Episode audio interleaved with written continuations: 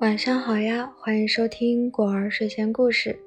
今天呢，我们要分享的一篇文章是朱自清先生的《人话》，希望你会喜欢。那么接下来就开始我们今天的分享。在北平待过的人，总该懂得“人话”这个词儿。小商人和洋车夫等等。彼此动了气，往往破口问这么句话：“你懂人话不懂？”要不就说：“你会说人话不会？”这是一句很重的话，意思并不是问对面的人懂不懂人话，会不会说人话，意思是骂他不懂人话，不会说人话。不懂人话，不会说人话，干脆就是畜生。这叫拐着弯骂人，又叫骂人不带脏字儿。不带脏字儿是不带脏字儿，可到底是骂街，所以高尚人士不用这个词儿。他们生气的时候也会说不通人性、不像人、不是人，还有不像话、不成话等等，可就是不肯用人话这个词儿。不像话、不成话是没道理的意思，不通人性、不像人、不是人，还不就是畜生？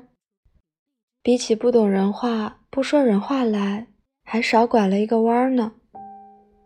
可是高尚人士要在人背后才说那些话，当着面儿，大概他们是不说的。这就听着火气小、口气轻似的。听惯了这就觉得不通人性、不像人、不是人那几句来的斯文点儿，不像人话那么野。其实按字面儿说，人话倒是个含蓄的词儿。北京人讲究规矩，他们说规矩就是客气。我们走进一家大点儿的铺子，总有个伙计出来招待。哈哈腰说：“您来了。”出来的时候又是个伙计送客。哈哈腰说：“您走啦，不坐会儿啦。”这就是规矩。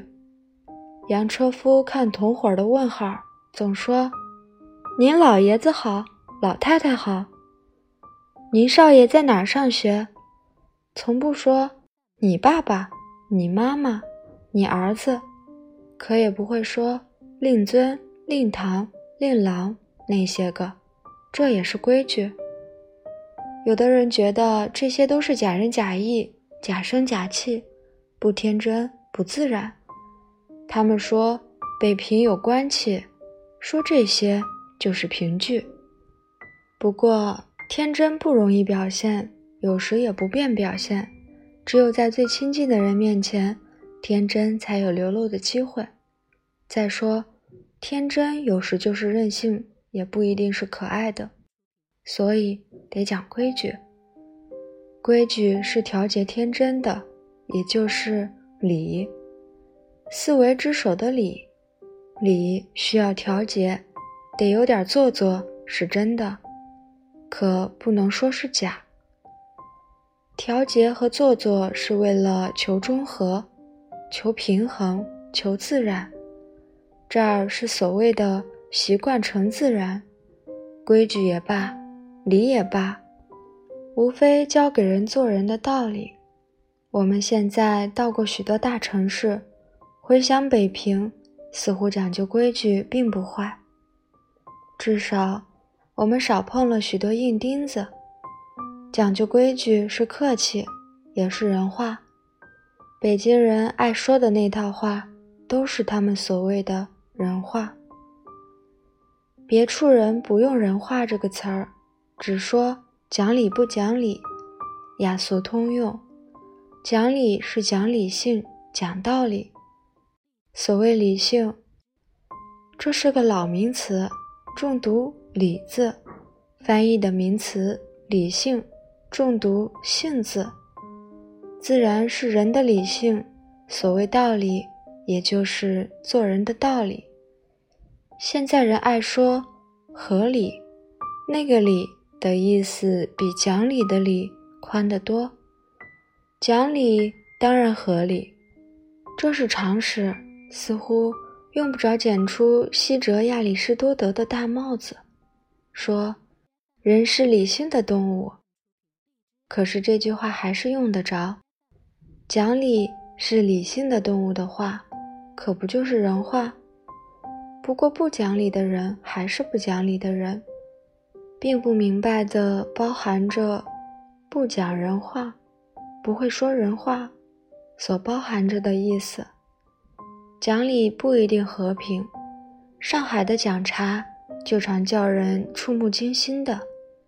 可是看字面儿，你讲理不讲理，的确比你懂人话不懂，你会说人话不会和平点儿。不讲理比不懂人话、不会说人话多拐了个弯儿。就不至于影响人格了。所谓做人的道理，大概指的术道，就是孔子所说的“己所不欲，勿施于人”。而人话要的就是术道。按说“礼”这个词儿其实也有点灰色，赶不上“人话”那个词儿鲜明。现在也许有人觉得，还用得着这么个鲜明的词儿？不过，向来的小商人、洋车夫等等，把它用得太鲜明了，鲜明的落了骨，反而糟蹋了它，这真是怪可惜的。一九四三年五月二十五日作，原在一九四三年六月，昆明《大国民报》。晚安。